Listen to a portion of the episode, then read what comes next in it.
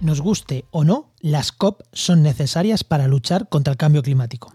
Pero la COP no es solo esa reunión de políticos en salas privadas donde no se puede acceder. La COP también son todas esas reuniones pequeñas que se hacen entre gente que va a la sala verde, entre gente que va afuera, para tejer redes para poder luchar contra el cambio climático. Pero la COP también es una oportunidad para que los medios hablen de cambio climático. Deberían hacerlo todos los días, sí, pero solo lo hacen en condiciones excepcionales como las COP. Comienza Actualidad y Empleo Ambiental, un podcast de Juan María Arenas y Enoc Martínez.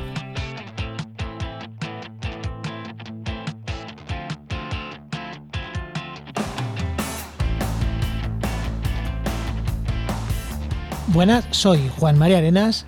Y aquí Enoc Martínez. Y este podcast cuenta con el patrocinio de GeoInnova profesionales expertos en territorio y medio ambiente, que puedes encontrar en www.geoinnova.org. Hoy, en el programa 119 del martes 23 de noviembre, llegamos orgullosamente tarde para hablar de la COP26. Porque sí, no, llegamos bastante tarde. pero es lo que no. Bueno, es, es, nuestro estilo, ya está. O sea, actualidad, pero no mucha en nuestro podcast. Se va a llamar actualidad, pero no mucha ambiental. Bueno, ¿qué tal, qué tal tu semana, Enoch? Pues ya podemos decir que en el, en el, episodio pasado decía que íbamos a tener un nuevo podcast y efectivamente ya tenemos un nuevo podcast que salió el jueves pasado.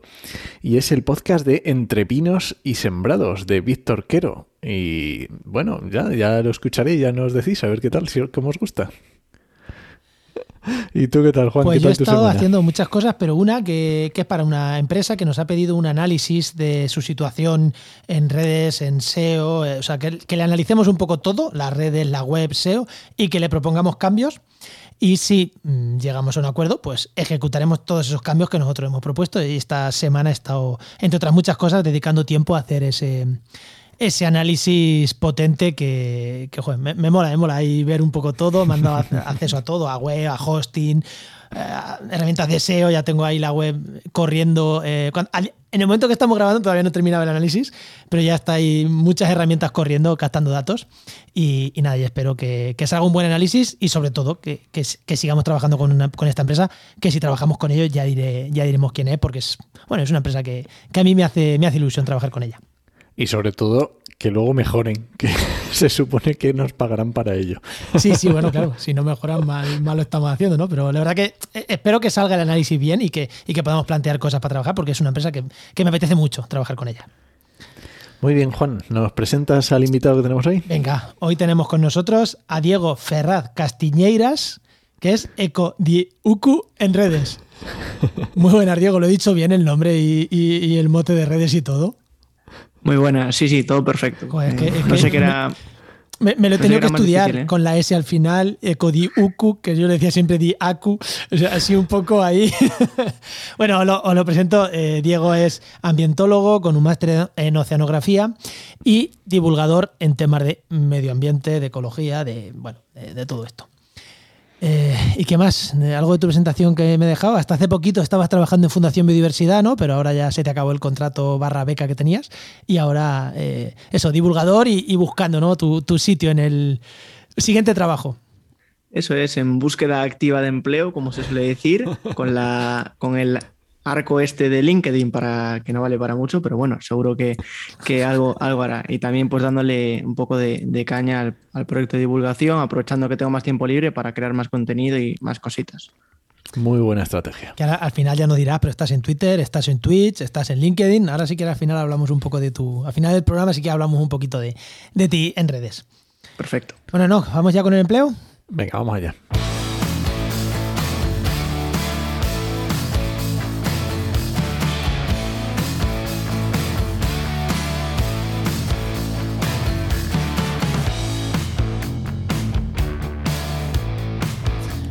Antes de meternos en harina y ya escuchar bien a, Diego todo lo que nos tiene que contar, nos trae Enoch Martínez su consejo de empleo, que ya sabéis que Enoch es el director de la web www.trabajamediambiente.com, que es el portal de referencia para buscar empleo en el mundo del, medio ambiente. Y si eres una empresa, para poner tus ofertas, que, son 20 o 30 euritos, ya tienes ahí un mes, dos meses, un portal sectorizado, que son baratas, eh, poner ahí la oferta. Así que animamos a que si tienes una empresa y estás buscando gente, uses nuestra, nuestra plataforma y nos ayudarás a mantenerla, porque si no se va al garete, ¿eh? si no hay ingresos se va al garete. es lo que tiene. Bueno, no, ¿qué consejo damos? Pues mira, hoy vamos a dar un consejo de empleo y es mucho cuidado con los buscadores de empleo, ¿vale? Hace tiempo, eh, y de hecho tenemos en el blog de Trabaja Medio Ambiente un, un artículo dedicado a los buscadores de empleo, pero ese era más dedicado a los mejores o qué es lo que te tienes que fijar para ver si te están tomando el pelo, si están poniendo ofertas de verdad o son falsas simplemente por, yo qué sé, por tener muchas ofertas o por salir la empresa a captar currículums. Pero es que llevo ya unos meses, yo lo, lo, vi hace tiempo, ahora ya pues a lo mejor un año o dos, pero era algo minoritario, pero es que ahora se está volviendo tremendamente común. Y es que salgan buscadores que lo único que hacen es vamos a decir entre comillas, lo único, es, eh, digamos, scrapear otras webs de empleo tipo InfoJobs o otro este tipo de ofertas de empleo y lo que hacen es que las copian y las suben a su plataforma. Y lo que hacen es que te piden que te registres y te des de alta y les des todos los datos. No es aplica aquí y ya está y te vas a InfoJobs o te vas a donde sea y, es como hacemos nosotros. Eso es como hacemos nosotros, que ponemos el enlace a la oferta original. No, no, no. Aquí tienes que pasar por registrarte en su plataforma y muchas veces te dan la opción de que subas el currículum, de que pongas todos tus datos. Entonces, mucho, mucho cuidado con este tipo de buscadores. Y me refiero a, yo qué sé, hay miles, que si BB, eh, como si fuera una, una, abeja, que si What Jobs, que si, yo qué sé. Eh, hay cientos de este tipo de, buscadores. Mm, cuando vayas a dar tus datos personales, mucho cuidado a quién se los das, porque a lo mejor lo único que están haciendo esas empresas es vender tus datos. Así que cuidadín. Igual hay gente que, no le, que le da igual, pero... Bueno, mm, a lo mejor sabiendo a qué te expones, no das absolutamente todos tus datos y solo das algunos, o bueno, una vez que tú sabes el riesgo, pues eliges. Oye, en la newsletter de Trabaja en Medio Ambiente no, que esto no lo ha dicho, ¿eh? así que espero que lo digas no, esto no lo he dicho, ¿no? bueno, venga, vamos a hacerle a Diego la pregunta que le hacemos a todos los invitados. Diego, cuando eras pequeño, ¿qué querías ser de mayor y cómo has llegado hasta aquí? Pues a ver, yo creo que pasé por las etapas clásicas de cualquier, digamos, niño de los 90 eh, de, de, España, que es eh, durante una etapa quise ser astronauta, luego durante otra etapa quise ser futbolista y luego me di cuenta que ni la una ni la otra. Yo creo que astronauta me di cuenta en segundo de la ESO o algo así cuando dije que creo que, lo, del lo de ser astronauta no era para mí. Pero sí que es cierto que desde ya tercero cuarto de la ESO me gustaban el tema de eh, las ciencias relacionadas con el medio ambiente, la biología, eh, las cosas del, del campo, de la naturaleza, y poco a poco eh, me fui orientando hacia, hacia lo que estudié, que al final era ciencias ambientales, que estudié ciencias ambientales casi por descarte, porque casi porque no me convencía ni la biología, no me convencía ni ciencias del mar, no me convencía una ingeniería relacionada también con, bueno, agraria o forestal, que de hecho empecé a hacer forestal, pero bueno, me cambié rápidamente y al final pues estoy en ciencias ambientales y acabé ciencias ambientales. y, quiero decir, para ir, porque decías que más o menos en tercero o cuarto eso ya te fuiste dirigiendo, ¿en tu familia tenías eh, antecedentes o, tu familia es mucho de ir al campo, estos, estos temas de que a uno como le van, aunque, aunque no sea eh, forzado, pero como que sí que te vas ya enfilando? No, de hecho no, o sea, de hecho mi familia, mi, bueno, desde mis abuelos y mis abuelas son no de ciudad, pero sí de, ciudad. Yo me crié en un, barrio, en Vigo, y nunca realmente tuve un campo. Sí que es cierto que mi familia paterna eh, es de un pueblo y cuando íbamos al pueblo pues estábamos más cercanos al campo, más esa vida rural, pero para nada ni, ni mi padre ni mi madre tienen perfiles, eh, digamos, cercanos al medio ambiente ni a la naturaleza. Vale, vale, genial. O sea, llegó, no sé, aún no sé, la verdad que no lo sé. No sé. bueno, oye, está muy bien. La cercanía al mar, quizás, o, no lo sé. Pero bueno. Vale, y cuando terminas ambientales, ¿qué razonamiento sigues o por qué te metes a hacer el máster de oceanografía? Pues yo creo que ahora haciendo balance después de ya de un, después de que pasase un año y algo de dos años ya del máster, realmente yo creo que lo más influyente fue una profesora que tuve en la carrera. Eh, me dio ecología en tercero de carrera, eh, una profesora que se llama Bea Mourinho, y esa profesora era profesora también en el máster. Yo quería estudiar algo relacionado eh, ya con el cambio climático, relacionado también con el océano, eh, y al final, en el máster este de oceanografía, tenía ese perfil como multidisciplinar, porque al final el máster junta a gente de física, a gente de química, a gente de geología y a gente eh, de biología, para que desde diferentes puntos de, las ciencias le den ese enfoque a, la oceanografía, ¿no? al estudio de los océanos, sistemas oceánicos. Y sobre todo se da mucho el estudio de interacción atmósfera-océano, cómo regula el océano en la atmósfera. Y cuando empecé a ver cómo las asignaturas eh, de que iban profesorado y tal, em, al final, digamos que fue donde adquirí los conocimientos de cómo funciona la ciencia climática, por así decirlo. Vale, vale. O sea que era más. Vale, no, no, me gusta, me gusta esa, opción. Y eso era en Vigo, ¿verdad? En la Universidad de Vigo. Sí, sí, sí, fue en Vigo. Em, lo que sí que sí es cierto, ese máster tiene un perfil bastante investigador, no es como para hacer una carrera investigadora en la universidad, cosa que yo no hice. Eh, ¿Por qué? Pues yo creo que mm, por, por, iba a decir presión social, no, pero al ver el panorama de toda la gente que conocía que estaba haciendo un doctorado, eh, era gente con salud mental deteriorada, con cercano, gente cercana a, abandonar. Sí que había gente que, obviamente, que. Pensaba que ibas a decir cercana al suicidio. Digo, joder, tato, tato. A ver, no, no, no, no. O sea, no, nadie, no, no. A ver, no, pero sí que gente que, obviamente, la precariedad que existe en el sector, en la academia, las gran horas que tienes que echar para eh, que no, digamos, no te mm, compensa a nivel económico. Y a ver, realmente a mí me gustaría hacer, o sea, y lo sigo manteniendo, me gustaría hacer un doctorado, pero de lo que a mí me apetezca, no de eh, dentro de un proyecto que a lo mejor no son las condiciones que yo quiero. entonces, me gustaría a mí tener un proyecto de, investigación, ¿no? Pero claro, ser eh, la persona que va allí a trabajar a saber cuántas horas y a lo mejor no llegar a los mil euros o, rozar los mil euros, pues dije, bueno, igual en algún momento lo hago, pero ahora mismo no. Es que eh, un doctorado, y aquí voy a romper una lanza en pro de eso, un doctorado es una etapa de formativa también, ¿eh? para formarte como doctor. Entonces, mm, es muy difícil decir, no, yo tengo mi proyecto, ya tú no sabes investigar. O sea, no a ti, me refiero, que mucha gente así en, en esa línea, eh, no, no, o sea, el doctorado sigue siendo formativo. Tú tendrás tus proyectos cuando ya seas postdoc. Esto es otro tema que no, si quieres hablaremos en otro, en otro momento, pero me parece... Porque tiene tela, sí. Que, tiene tela, ¿no? Que, que, mucha gente ahora como tú, mucha gente ha escuchado yo lo de, no, no, es que yo quiero hacer mi propio proyecto de investigación. Ya, no sabes investigar. O sea, primero formate como investigador y luego, y luego ya consigues tu propio proyecto ya en los postdoc. ¿Vale? Eh, no, es una crítica a ti, sino al comentario que mucha gente hace, ¿eh? que, que, yo, que yo soy doctor y me salí de la ciencia una vez acabado el doctorado, ¿eh? Tras mi primer postdoc. Sí, no, no, no lo tomo como una, como una crítica para nada. Al final era eso. Yo vi los doctores que había, por nota, no podía optar a lo mejor a los que más me interesaban y pues dije, bueno, pues por ahora no, no, no voy a jugar esta, esta carta, me la reservo para más adelante quizás. A mí me gusta, yo te apoyaría. Si me hubieras preguntado, te hubiera apoyado totalmente. Yo también. bueno, Juan, ¿vamos al tema de la semana? Venga, vamos al tema de la semana.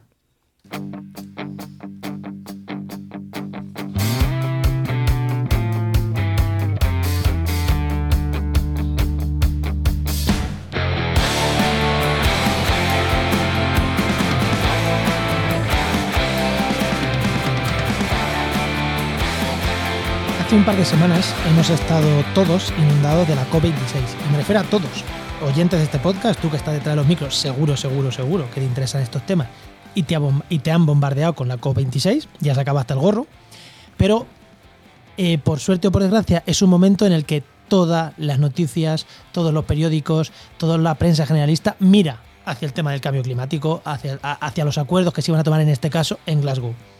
Ahora, que sea mejor, que sea peor, que sea un catástrofe, que sea, una vez acabada la cosa, se escribe de todo. Normalmente siempre es un desastre, siempre, o sea, todas las COP. COP 32, mal, o sea, ya os lo digo yo. Ahorraros, estaros pendientes el día de la COP 32, todo mal, va a ser todo mal.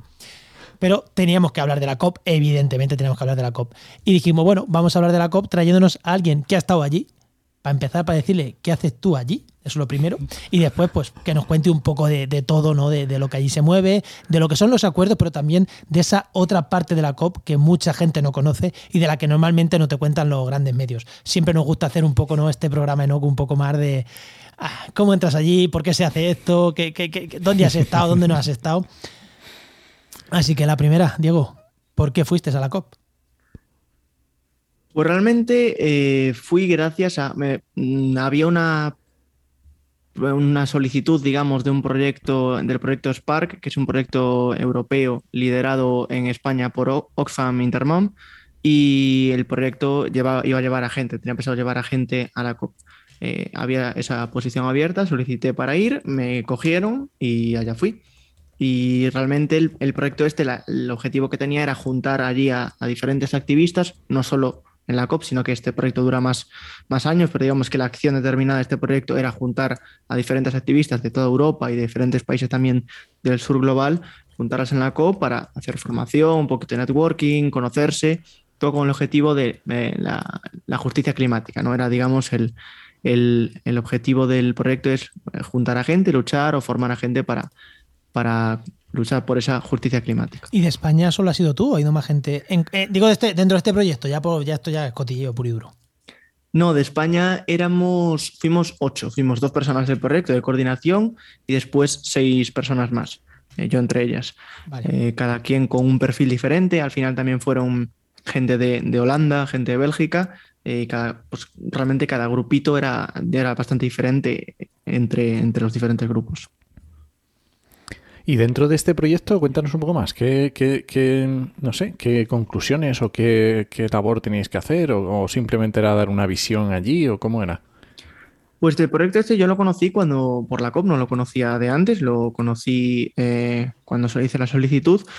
Pero la función de este proyecto eh, era eso, como decía, juntar a gente para ir allí a formarse. Un, un día estuvimos en la, en la, zona verde de la COP, que es la zona, digamos, abierta al público otro tuvimos una formación de co-creación perdón, de, demandas para, para, después presentarlas al grupo de, a un grupo de europarlamentarios, al grupo de, de LEFT, que era, para hacer una especie también de conexión con, con, ese grupo de parlamentario, para ver qué opciones había de esa relación de, digamos, activistas eh, y, personas de que están en el Parlamento y para, bueno, digamos, conocernos.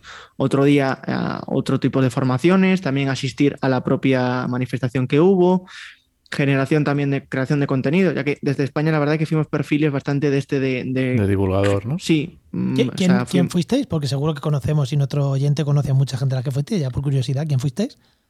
Pues fui yo, eh, fueron las dos chicas de Climabar, eh, Belén y Carmen, que hacen contenido también de crisis climática, cambio climático en Instagram. Fue eh, Claudia Ayuso, una chica que también crea contenido así a nivel más general de sostenibilidad. Fue mm, em, una, realizadora, una filmmaker, una persona que graba vídeo, porque también iba a hacer un documental sobre todo, bueno, generar vídeos. Y después fue otra chica que se llama Bianca, que es la editora de Atlas of the Future, que es un proyecto que hace mapea, diferentes proyectos de ámbito social, medio ambiente, eh, de ese tipo de ONGD, de desenvolvimiento. Y es, em, está bastante interesante porque es, bueno, se hace un, atlas de estos todos proyectos. Y esa chica era la editora y también fue como editora. Entonces fuimos como un perfil bastante comunicativo, divulgador, para, para juntarnos, ¿no? Cada quien aportando sus, cualidades y crear pues una casi un medio de comunicación éramos prácticamente. Vale, y te iba a preguntar, eh, ¿habías ido a la COP25? Eh, estuve, estuve en la Madrid en la COP25, pero no estuve en las zonas oficiales, digamos. Estuve en lo que se conoce como la cumbre social o la contracumbre, que es la cumbre organizada por movimientos y organizaciones desde un punto de vista crítico para la COP, esas charlas que a lo mejor no tienen espacio, cabida dentro de lo que es el espacio oficial, se realizan en, estos espacios. Porque ahora sí que has estado dentro, ¿no? ¿O has estado dentro dentro o solo en la parte de la que en la que puede ir todo el mundo entre comillas? Sí, la verde es lo que se supone. Claro, ahora no, ahora solo estuve en la, en la verde, en lo que es la abierta al público. En la dentro dentro, las autorizaciones acabaron dos meses, hace, no sé, hace tres meses, algo así, y era bastante complicado. Tenías, o o eras prensa o desde una organización muy grande. claro. Hmm. Es complicado, ese tema, sí. Hmm. Y viendo de la parte que tú has visto entre la COP de Madrid y la de, y la de Glasgow, ¿qué tal? ¿Qué diferencias o qué, te pareció?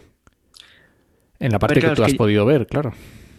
Es que la, cosa es que en Madrid yo estuve, en, como digo, en la contracumbre, en la mm. cumbre social, y obviamente allí había gente pues con un perfil más crítico en el que se decía, no había estaba espacio libre de greenwashing, ¿no? Desde el minuto uno, eh, no se puede decir lo mismo de la zona verde de la COP.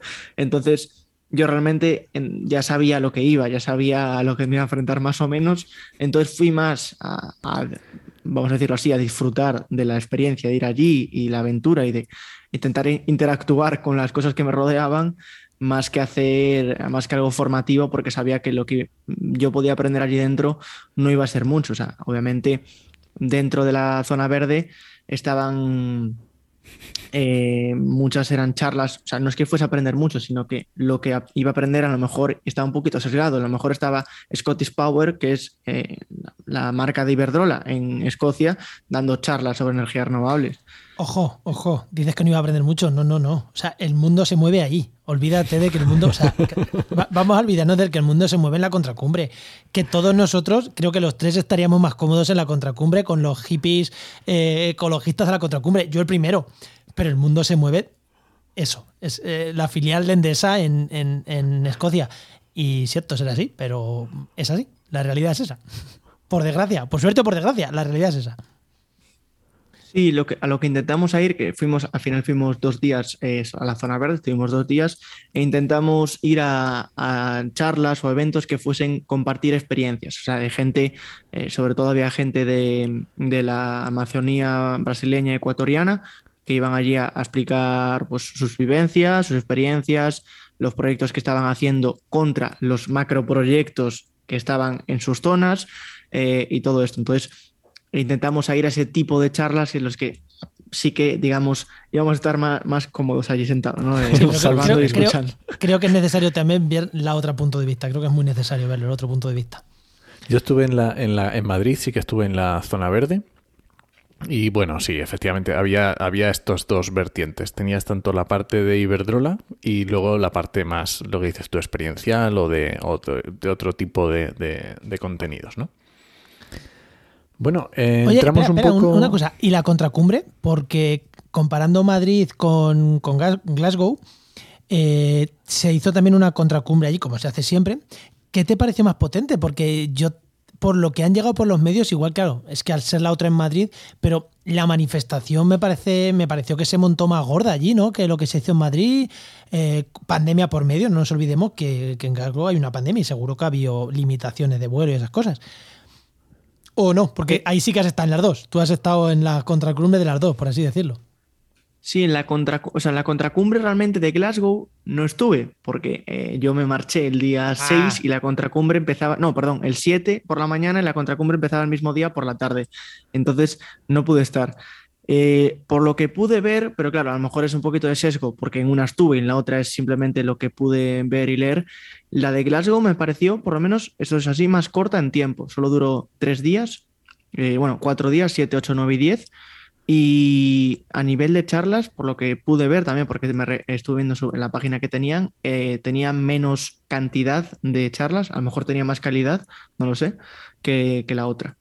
Y a nivel de manifestación, eh, pues no lo sé, porque en Madrid, el 6 de diciembre de 2019, que fue cuando fue la manifestación de, la, gran manifestación de la, de la cumbre de Madrid, eh, se dice, claro, las cifras varían dependiendo de dónde lo veas. A le preguntes. Claro, eh, hay una cifra que es 500.000, o sea, eh, sí, 500.000 personas, sí, 500.000 personas en la manifestación esa.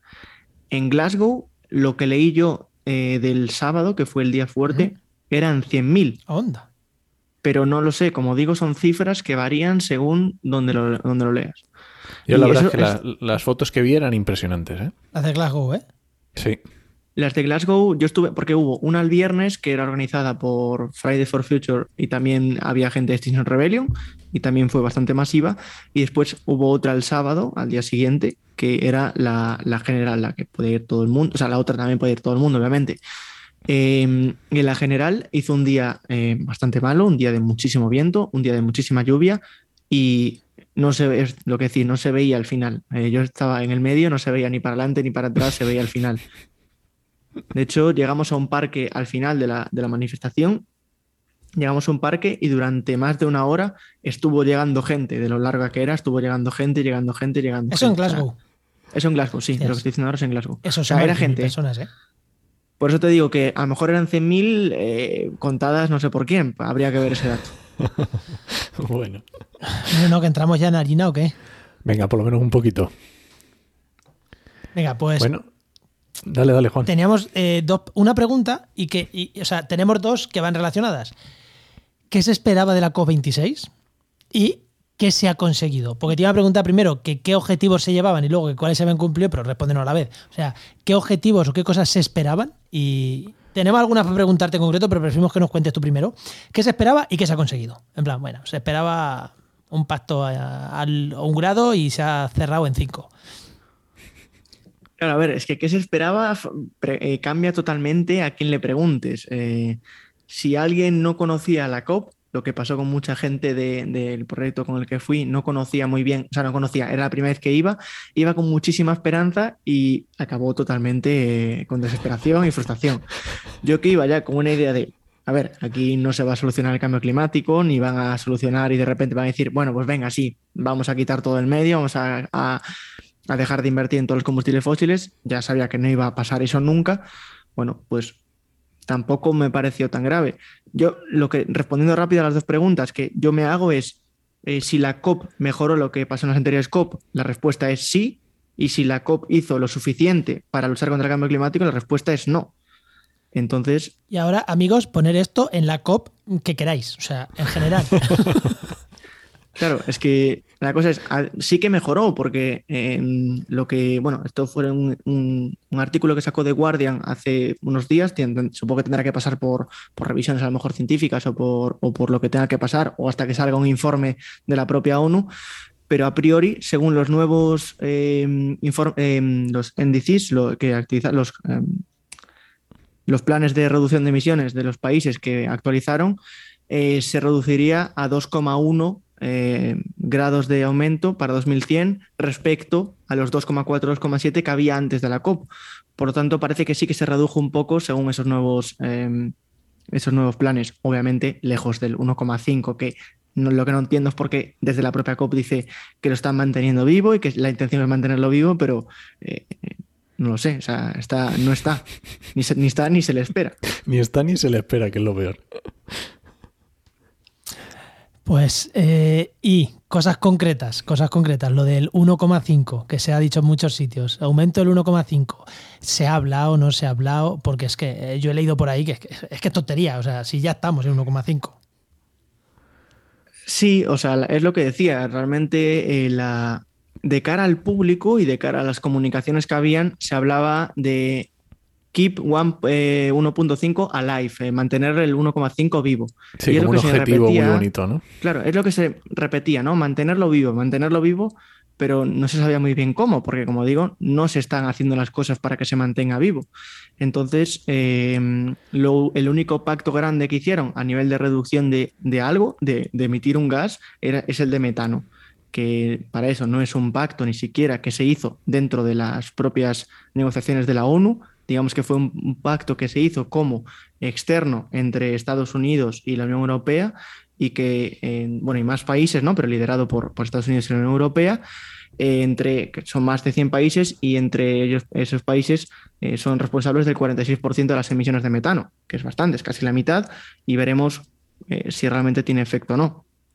Respecto a la reducción de otros gases de, y combustibles fósiles, tan solo lo único que aparece en el Pacto Climático de Glasgow, que es como el informe final que hicieron, aparece una mención al carbón y ya está. No aparece ni mención al gas natural ni al petróleo.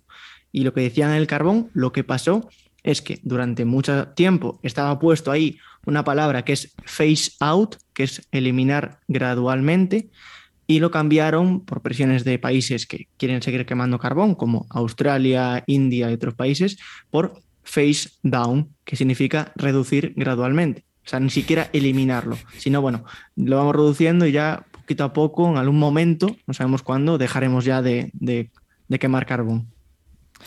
En la 31, sí, en la COP31.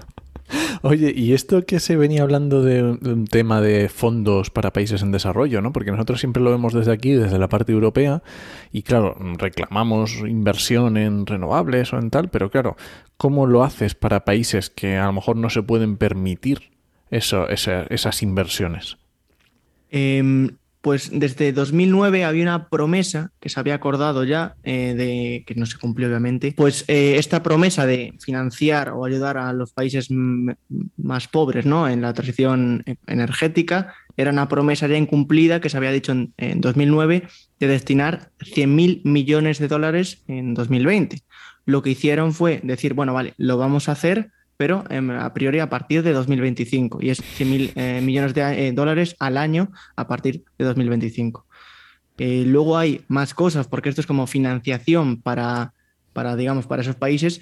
Hay otra nueva, digamos, otra nueva vertiente que se abrió, que es lo que se conoce como loss and damage, que es eh, pérdidas y daños, que es como digamos así, intentar contribuir a restaurar lo que ya se perdió o los daños y, daños y prejuicios, por decirlo, por la crisis climática, sea por destrozos de eventos extremos eh, que tengan relación con el cambio climático, sea por inundaciones que tengan que ver con a lo mejor alteraciones de, del cambio climático o, o de ese aspecto, ¿no? Vale, o sea que, bueno, Ahí estamos. Realmente eh, se lo que hicieron es reafirmar, o sea, se, habían, se comprometen a hacer lo que dijeron que iba a hacer y no hicieron. se suponía que lo tenían que haber hecho el año pasado y ahora se han comprometido en que lo van a hacer en 2025. Correcto. O sea, es, es lo, lo de siempre. Vale, y otra cosa que, que yo recuerdo de la COP de la COP25 que quedó ahí como una espinita clavada porque era un objetivo para, para haber desarrollado en la COP25 que era el tema de los famosos mercados de carbono. ¿Vale? El número, no sé, el número 6 o no me acuerdo del acuerdo. ¿Qué ha pasado con eso? ¿Ya por fin lo tenemos ya, ya a la segunda hora vencida? Pues, a ver, realmente es, es, el artículo 6, es el que dices, el de mercados de carbono, es el, como el más polémico, el más conocido del Acuerdo de París. Solo se habla de ese, de ese acuerdo. Para eso ya hay gente que realmente ya va a la raíz del problema y dice si los mercados de carbono tienen sentido, son eficientes, son útiles o no. Ese es otro debate.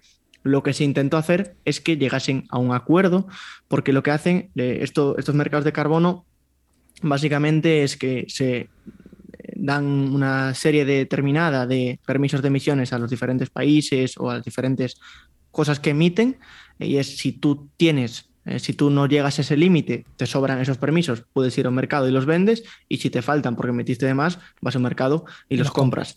Eso sería una parte del artículo.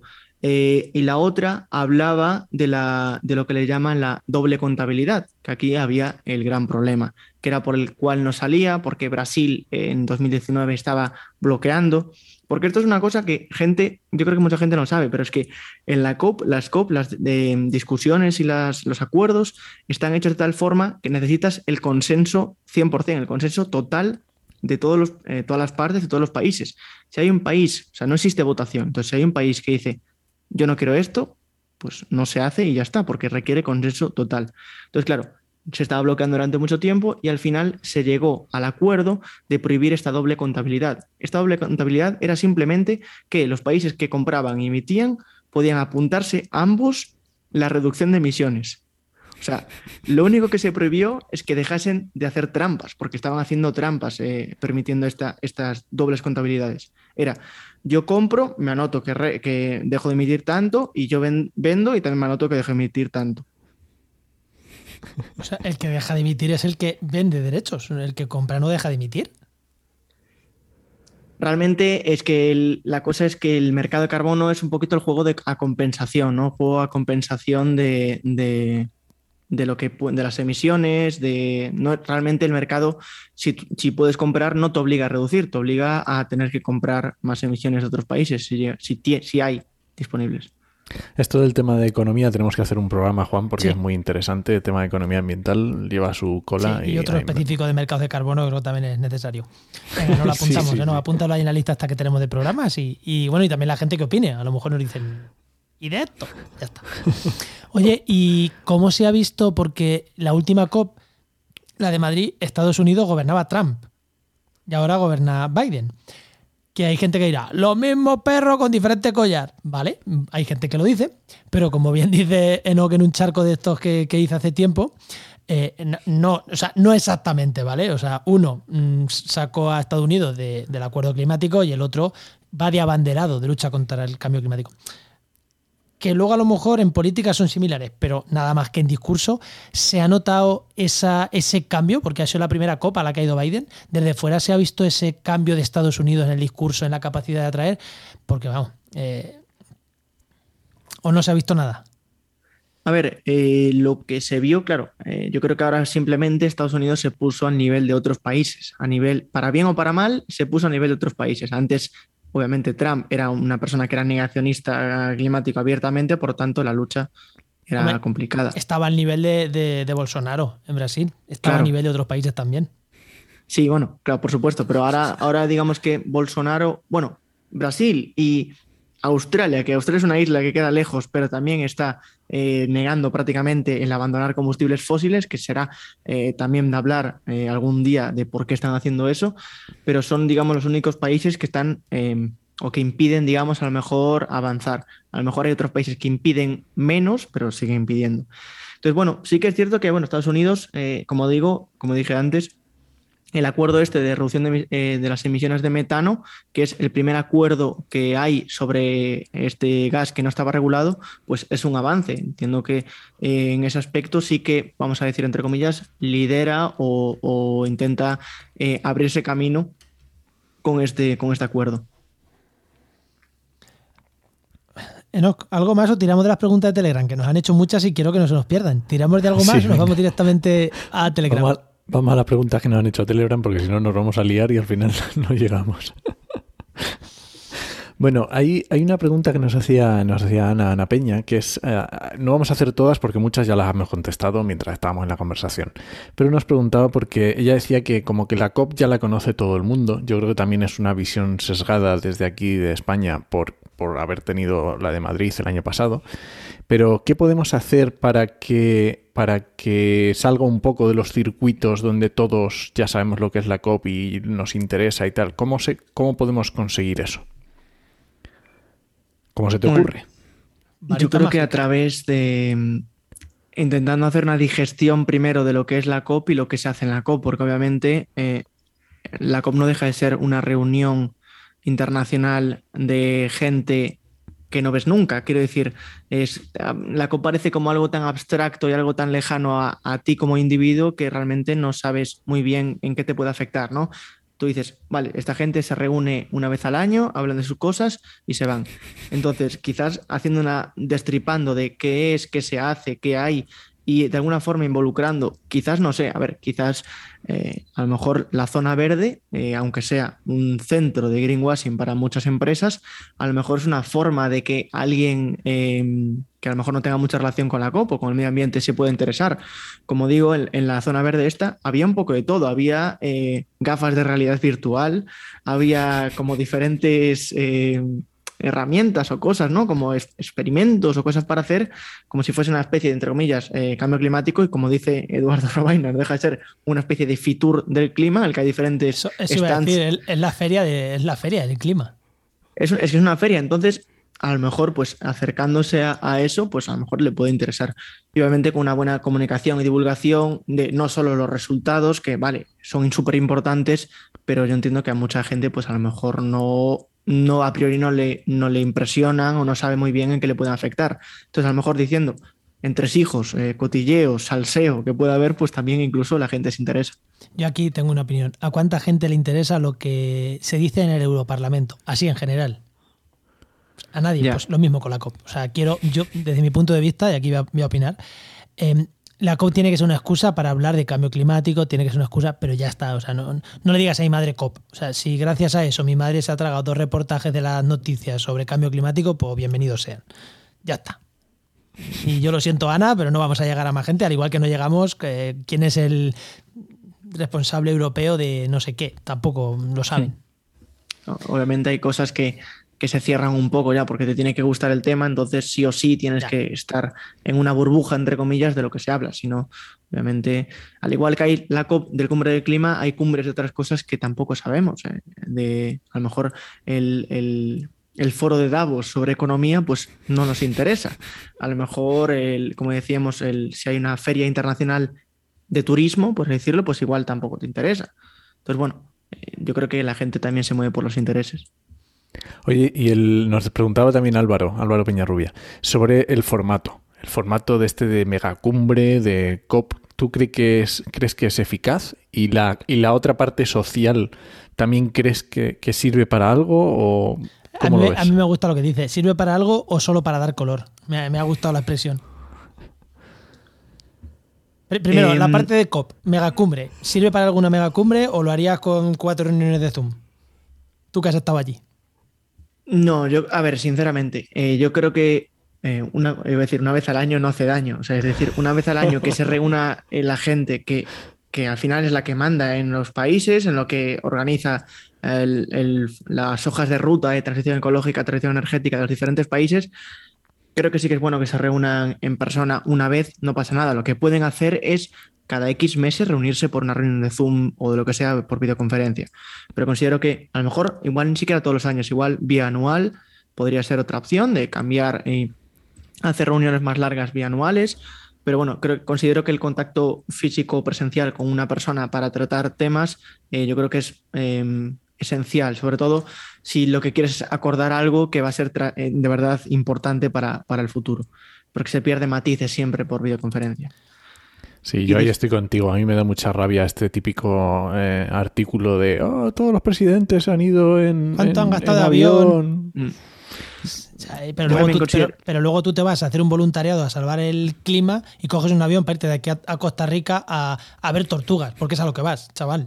Eh, o sea, y también contaminas, quiero decir. eh, que me parece muy bien ir a ver tortugas, pero es a lo que vas. O sea, eh, no sé, mí- yo digo lo que sí. no. A mí me cabrean mucho esos artículos de "Ey, han contaminado no sé cuánto. Bueno, pues llega tú a presidente del gobierno y contaminarás tú en vez de ellos, no sé. O cuando llegues tú, mm, planteas a nivel mundial, planteas otras cosas. Por suerte en España todavía se puede. Mm, Totalmente, totalmente de acuerdo. Al final, eh, yo lo, vi con cuando decían lo de los jets privados y entiendo que obviamente, a lo mejor es mm, feo decirlo a la gente, pero Biden tiene que coger un avión, un avión privado para irse allí. Eh, Sánchez también tiene que coger un avión privado para irse allí, porque son presidentes, tiene que atender otras cosas.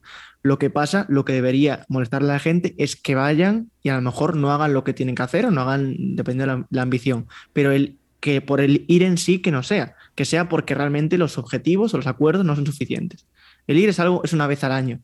O sea, no están, o sea, vale, una vez al año contaminan muchísimo, vale, de acuerdo, pero a lo mejor esa vez merece la pena porque hacen unos acuerdos que para los próximos 10 años compensan por, por mil todas las emisiones que acaban de hacer.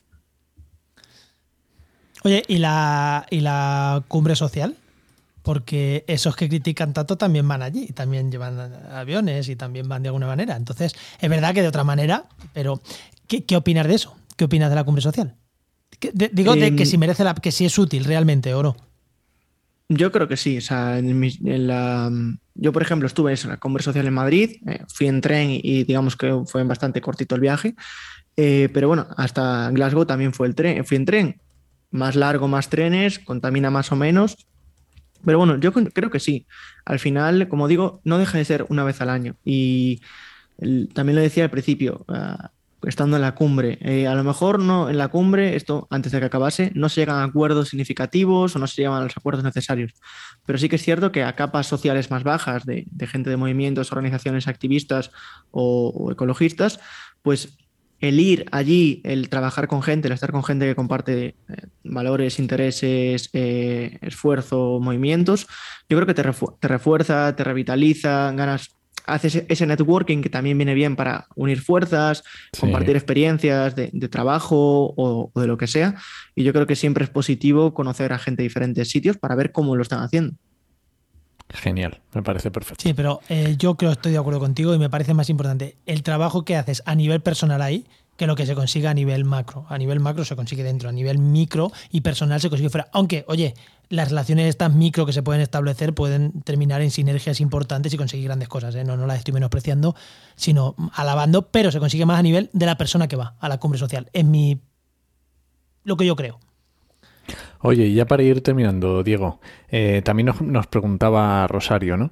Sobre el tema, porque claro, ya lo hemos dicho al principio, de que mm, al final cuando termina una COP, mm, todos los titulares son decepción, vaya desastre, todo mal, todo feo, todo horrible.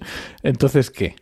¿Decepción o no? ¿Tú cómo, qué es la impresión que te has quedado? Después de, ir hablando, ir por la radio hablando de la COP y ir a un montón de sitios a hablar de la COP y que has estado estas dos semanas ahí de tour, la conclusión que se te queda, el cuerpo cómo se te queda, ¿decepción o no?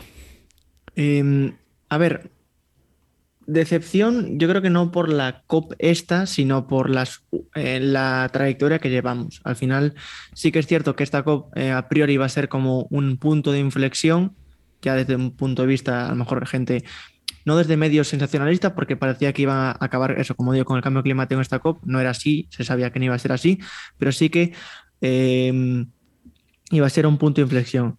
Y yo creo que mi opinión es que, sinceramente, en esta COP nos, pusimos a día de hoy en la casilla de salida para empezar a luchar contra el cambio climático, pero realmente eh, deberíamos estar a más de medio camino. O sea, lo que hicimos fue eh, sumar lo que habíamos restado, porque como digo, los acuerdos que firmaron muchos son de anteriores la declaración, una declaración de deforestación eh, era una declaración de Nueva York sobre los bosques de 2014, que se reafirmó que querían hacer deforestación cero para 2030.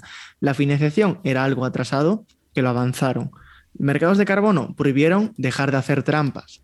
Entonces, bueno, estamos quitando las pequeñas trampas y pequeñas restas que había en, los diferentes acuerdos y estamos, voy a decir, por fin eh, empezando a decir, bueno, pues a partir de aquí, a ver si ya es bueno quitar el carbón, que es el combustible fósil de la primera revolución industrial, el primer combustible fósil que se empezó a utilizar. Ni siquiera conseguimos eso. Entonces, bueno, nos pusimos a cero, estamos a cero. A ver si empezamos a sumar. Está bien eso que en 2021 hayamos vuelto a la casilla de salida. Estamos a cero. Entonces, bueno. Pero es que íbamos para atrás, ¿no? Por lo que... Claro, claro, es que es lo que está, por eso. Bueno, yo creo que hemos tocado bastante, ¿no, Juan? Yo creo que está bien. Bueno, venga, pues para terminar, Diego, un poquito de spam de valor. Dinos dónde te puede buscar la gente, dinos tu cuenta de Twitch, dónde te puede buscar. Pues me podéis buscar en eso en Twitch, como decía Enoch, en Ecodiuku con K y Diuku, que mucha gente sí que a veces escribe, no sé, Dauku o algo así. Eh, ¿De, eh, dónde viene eso? ¿Qué es eso? Pues realmente empezó siendo el, el, nickname de apodo de algún juego y tal, y me quedó como Mm, dije, la verdad que el branding mío es eh, quizá lo peor, pero bueno, quedó, quedó ahí. Eh, Uku es como el prefijo en hawaiano que significa pequeño. Eh, mi, pareja también lo tiene en sus, en sus redes. Quedó como algo pues personal. De repente dije, va, pues ¿y si me hago divulgador? Y de repente dije, va, pues le pongo el mismo nombre, Ecodiuku. y tiré para adelante. bueno, pues ya está. Lo bueno es que no te lo quitan. No, por ahora el problema, eso más no haber. O sea, quiere decir, si buscas Ecodiuku, eso, eso sí, aparezco yo solo, no hay nadie más. Mejor, en, el mundo. Eh, o sea, de puta madre el branding. Claro, ese aspecto sí. Lo que pasa es que mucha gente no se queda con el nombre, no sabe si es con Q o con K, es con K, con I latina. Y... No pasa nada, nosotros te lo dejamos enlace en las notas del programa para el que quiera, ahí lo tiene. Ahí en Twitch, ahí en Twitter también estás con ese nombre. Sí, el perfil es otro, pero si buscas el Codiuku, lo bueno es eso, como digo, te aparece en todas las redes, te aparece todo lo que quieras, te aparece en YouTube, te aparece Twitter, te aparece Instagram, te aparece todo. Bueno, oye, pues genial. Pues oye, pues, pues muchísimas gracias, Diego. Y muchísimas gracias por este ratito que hemos echado, que sabemos que como hemos llegado tarde, somos a los últimos a los que vas a atender y a partir de ahora descansa de COP. O eso nos has dicho por lo menos, a ver si es verdad. No, no, por supuesto. Eh, de verdad que no sé, la gente se interesa demasiado. Hice, sin exagerar, seis o siete entrevistas en diferentes medios hablando sobre la COP. Eh, empecé con muchísima ilusión hablando de la COP, de qué guay que la gente me llama y, o sea, un placer estar aquí. Eh, os, os, escucho desde hace mucho tiempo, siempre llevo escuchando y a las redes de podcast y a diferentes podcasts y, jolín, me, encanta estar aquí compartiendo. Conocí a Enoch en el Conama en persona, fue un placer. A, a Juan no te conozco en persona, pero algún día Sí, ya nos Ya Ya vemos por ahí. coincidiremos. Y es un placer. Sí, pero que cuando te dije que era para hablar de la COP, dijiste tú, me cago en la leche. Podría haber sido otra cosa. No, yo entiendo que, jolín, a mí me- obviamente me encanta hablar de cambio climático y de lo que sea. Lo que pasa es que debido a los tiempos fue día sí, día también, día sí, día también. Hoy, a la, hoy, bueno, eh, hoy va al mediodía también hubo otra entrevista. Bueno, muy bien. Pues nada, Pues muchas gracias, Diego. muchísimas gracias. A Diego.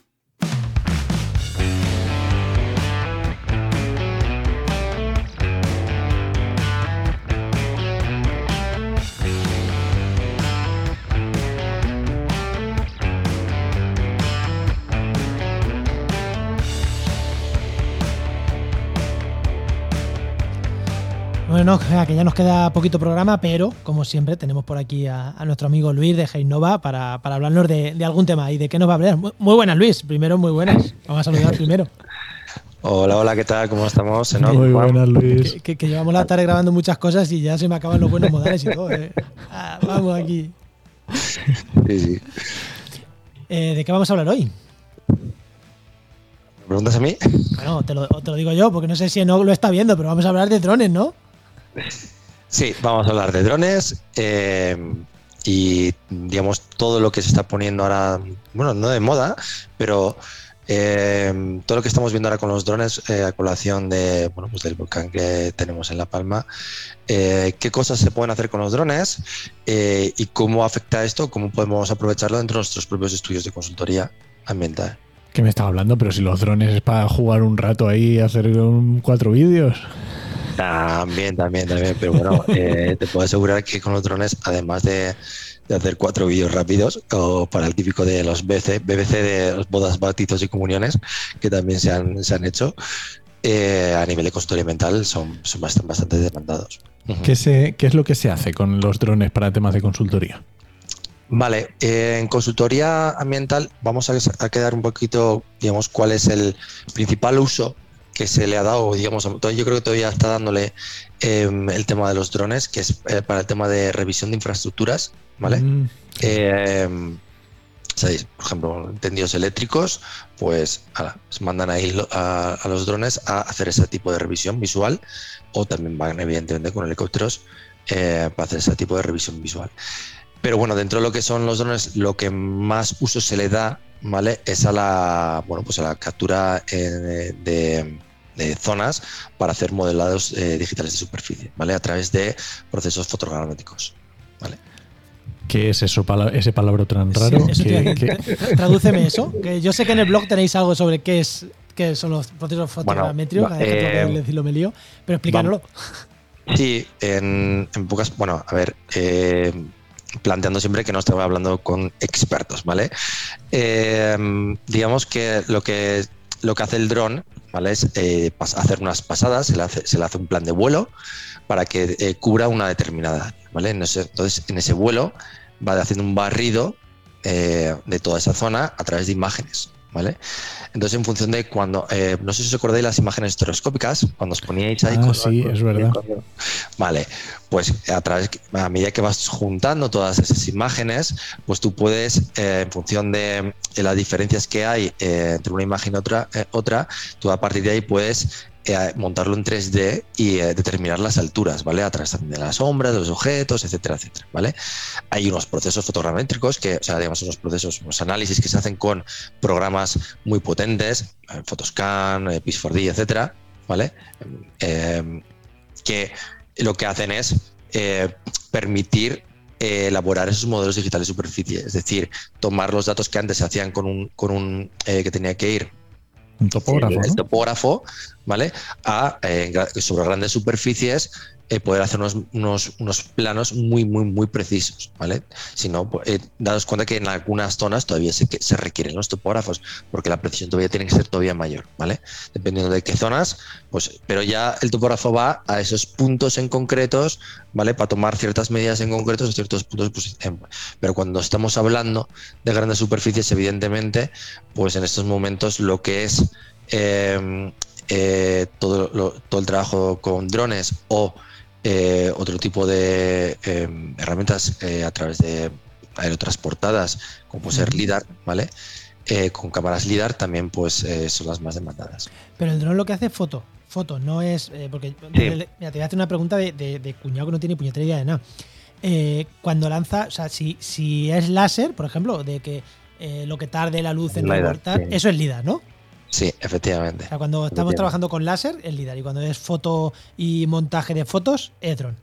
Efectivamente, claro, ahora eh, los drones mayoritariamente se han utilizado a través de foto, ¿vale? Pero cada vez en esos momentos están, digamos, eh, ya existen drones con, con, Con LIDAR. con LIDAR. Con LIDAR dentro. Vale, vale. Claro, eh, los drones eh, cada vez han, han- bueno, eh, la tecnología drona ha cambiado mucho desde hace cinco años aquí, ¿sabes? Y, y la verdad es que a nivel de ópticas, a nivel de, de estabilidad del dron, etcétera, pues eso cambió bastante, ¿vale? Incluso de autonomía de vuelo, ¿sabes? Porque antes uno de los Claro. problemas que tenían era pues justamente el tema de la autonomía, ¿vale? Pero ya cada vez las, son, las pilas, las, las baterías son mejores, eh, la estabilidad del vuelo es mucho mejor, etcétera. Aún así siguen habiendo problemas para los drones, pues para volar en ciertas zonas como puede ser canteras, etcétera, pues donde hay mucha corriente y las- la estabilidad es, es peor, ¿vale? Pero daros cuenta que, eh, eh, digamos, el- la utilidad que tiene toda esa información eh, dentro del dron, porque al, digamos, al tener dif- diferentes ópticas, digamos, eh, es igual que las lentes que tiene nuestro iPhone, ¿no? Nuestro móvil, ¿no? Tiene diferentes Claro. lentes, pues el dron lo mismo. Pues con cada una Una capta foto. una foto diferente, ¿vale? Digamos, entonces esa foto diferente, pues una a lo mejor está captando pues un, es- un espectro de onda determinado que lo que le va a dar, por ejemplo, si estás trabajando con drones y viñedos, pues es el estado, eh, el agua que tienen, el estado de la salud, ¿no? La calidad de la, ve- la vegetación que hay en ese momento. Vale, Claro, vale. claro, claro. Entonces, todo ese tipo de cuestiones, ya no solo a nivel de, de levantamiento, sino de, de gestión de, de, de agricultura, ¿no? agricultura en ese momento está pegando muy fuerte. ¿vale? Hay, hay viñedos ya directamente que tienen sus propios técnicos eh, drones porque pues tú sabes lo que es coger, los drones ya tienen los, los vuelos, los planes hechos,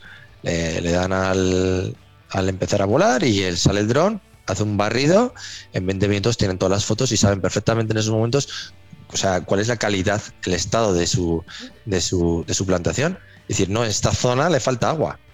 ¿Sabes? Pues de el agua en esa zona en ese momento. Claro. En vez de regar ahí a expuertas, pues puedes. Claro. Joder. Tú puedes, puedes ser, ser mucho más eficiente a la hora de hacer todo ese trabajo. Tú al final empiezas a tener ahí esa información y mezclarla o articularla con, otro- con otros sistemas de gestión y cada vez está todo mucho más automa- automatizado, mucho más potente, sí, sí. Joder, Jolín, qué guapo. el mundo de los drones. Que parece algo que ya lleva un tiempo entre nosotros, pero, pero no, es bastante Claro. reciente y. Fijaros ahora con todo el volcán, toda la información que gracias a los dones po- podemos estar teniendo, ¿no? Las, eh, las visuales que estamos teniendo, las perspectivas que estamos teniendo del volcán y cómo caen, porque parece ser que han caído como moscas los drones para abajo muchas veces. Sí, sí, sí, decían hacer los, eh, en la televisión, lo he visto un par de veces, cómo caían eh, los drones que pasaban cerca y bueno, pues sale por ahí de repente un golpe de lava y, y van para abajo. Eh, gracias a esas perspectivas, la verdad es que se está aprendiendo, se están, eh, digamos, en estos momentos es una herramienta fundamental. El IGN tiene su propio eh, área, su propio departamento de vuelo de drones, ¿vale? es decir, eh, para gestión, para, para todo lo que es el seguimiento y vigilancia. Qué bueno. Joder, qué guay. Pues nada, Luis, eh, la semana que viene nos cuentas alguna otra cosilla. Claro que sí. Venga. Bien. Hasta Venga, la próxima, gracias. Luis. Hasta luego. Recuerda que esta sección te llega gracias a nuestro patrocinador, a GeoInnova, Profesionales expertos en territorio y medio ambiente. y que puedes encontrar en www.geoinnova.org.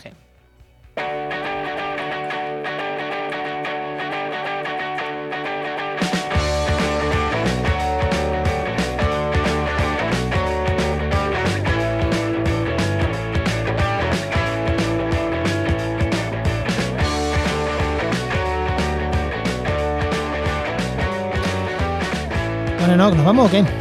Venga, vámonos. Una recomendación, obviamente, ¿no?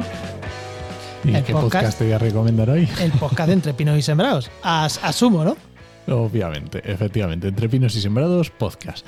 Y además es que ahora mismo tienes el 0 y el 1. El 1 es una tertulia muy interesante sobre el tema de derechos de los animales, de cuatro naturalistas mm, muy interesante.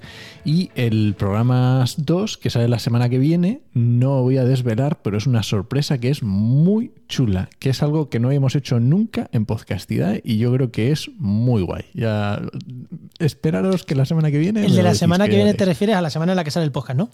Mm, No, no, no, a la siguiente. O sea, el programa. Ah, claro, porque es cada 15 días, ¿no? Este podcast va a ser cada 15 días. Este podcast cada 15 días, efectivamente. Entonces será el día, lo estoy mirando, ¿eh? El día 2, el día 2 de diciembre. Lo que salga el día 2 de diciembre. De Eso diciembre. es. Vale, eh, eh, cada uno escucha el podcast cuando quiere. 2 de diciembre de 2021, el podcast de Entre Pinos y Sembrados es una cosa bastante chula. O eso dice Noc. Bueno, a ver si os gusta, ya nos decís a ver si os ha gustado. Bueno, ¿nos vamos o qué? Venga, este podcast pertenece a la red de podcast Podcastidae, la red de podcast de ciencia, medio ambiente y naturaleza. Y muchísimas gracias por compartir el programa, muchísimas gracias por mandárselo a, a la gente para que lo escuche y esperamos vuestros comentarios. Oye, ¿qué opináis de lo que hemos hablado, eh, que hemos hablado hoy? Que oye, es no, no hemos entrado a la COP COP, sino que hemos hablado un poco, eh, un poco por encima de diferentes cosas así aledañas, ¿no? Y, Sí, creo que y creo que creo que está guay, así que dejadnos vuestros comentarios para, oye, en la COP siguiente podamos hacer otro programa que os pueda interesar más o repetimos formato.